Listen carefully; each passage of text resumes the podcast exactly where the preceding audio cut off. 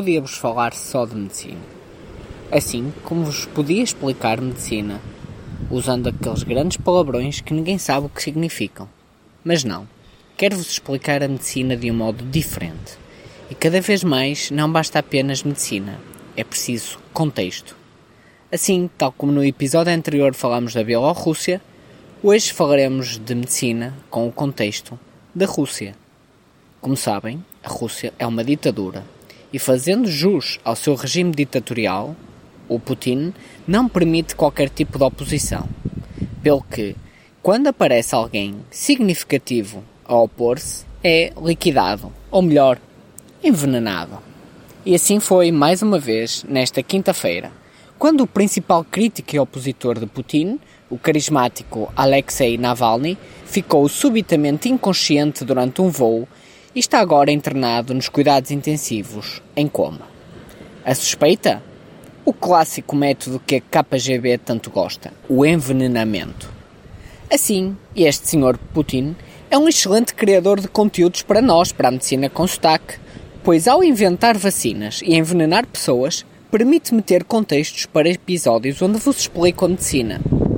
Para quem está mais distraído, Putin era o diretor da KGB e depois passou a presidente da Rússia em 2000 e, como presidente, aplicou tudo o que aprendeu no KGB, ordenando assassinatos como o de Nemtsov e Magnitsky e dezenas de envenenamentos, dos quais se destaca o de Litvinenko e as recentes tentativas de Skripal e do próprio Navalny em 2019.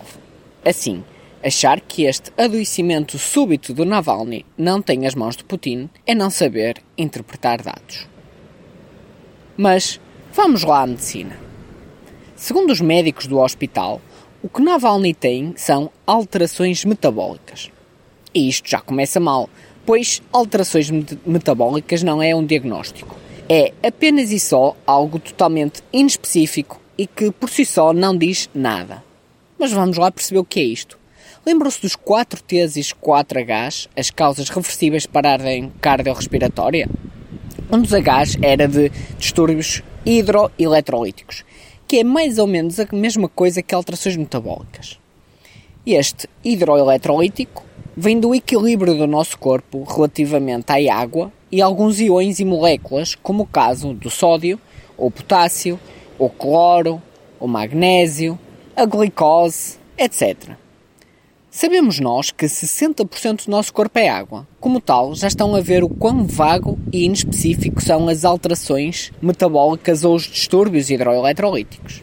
A maior parte destes compostos está presente no sangue e nas células e tem imensas funções, mas as duas mais importantes são manter o pH neutro do corpo, para este não ficar nem ácido nem alcalino, e manter também o equilíbrio elétrico pois nós somos corrente elétrica. Quase tudo que acontece nas células do nosso corpo acontece por corrente elétrica gerada por estes íons.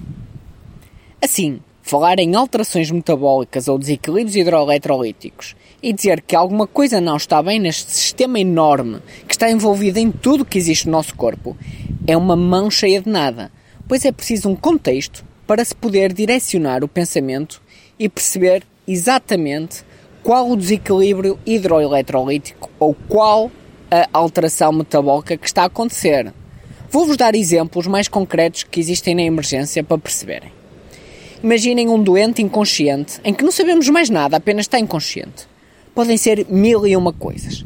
Mas se nos disserem que o doente é diabético, o mais provável é estar inconsciente por uma baixa de açúcar, uma alteração metabólica da glicose. E aí já percebemos Outro exemplo, um doente que está em paragem cardiorrespiratória e nós não sabemos nada. O que pode ser?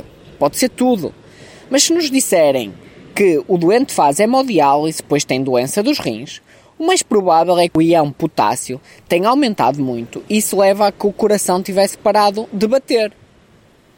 Ou ainda um terceiro exemplo, um doente que anda com um comportamento estranho e tem uma história de vômitos e diarreias nos últimos dias.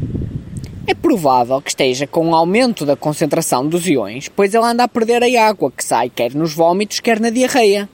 Mas mais, as alterações metabólicas podem nem ser a causa, mas sim a consequência. Ora vejamos mais um exemplo.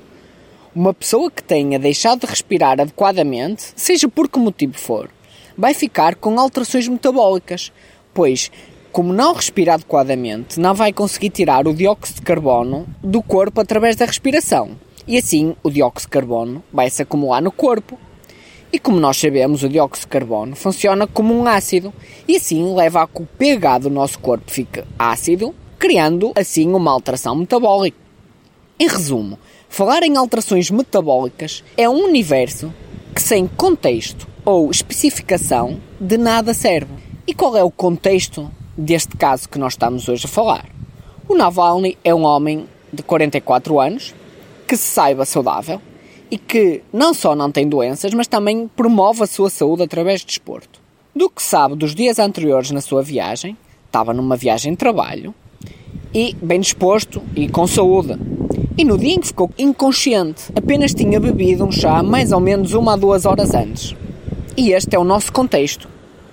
Assim, um desequilíbrio hidroeletrolítico neste contexto não parece possível, pois não há uma causa, não há um motivo. É que ele não é diabético nem doente renal, portanto, não temos aqui nada que justifique.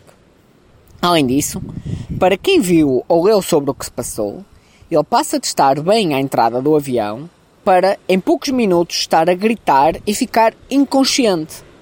Assim, se acreditamos nos médicos do hospital russo que dizem que houve mesmo alteração metabólica, teria de ser causada por algo externo, como se acredita, por exemplo, um veneno posto no tal chá que ele bebeu. E aí sim, seria possível, mas o contexto já não seria um simples chá, mas sim um chá envenenado. De igual modo, e voltando aos exemplos, se eu for salvar um doente inconsciente e tiver bebido apenas águas antes, de nada serve. Mas se me dissessem que esse mesmo doente bebeu água para empurrar comprimidos ou para ajudar a beber lixívia, aí o contexto muda completamente e já passa a fazer sentido a inconsciência. Enquanto grava este episódio, o Navalny finalmente chega a Berlim para ser tratado, tendo demorado mais de 36 horas para ser transportado. Com tanto tempo passado, uma análise toxicológica independente e exata já de pouco servirá, pois passou tempo demais. E já ocorreu muita coisa dentro das quatro paredes daquele hospital na Rússia. E, já que falamos do Navalny ser transportado, fica aqui já a ideia para um futuro podcast sobre o transporte aéreo de doentes, uma área onde tenho alguma experiência.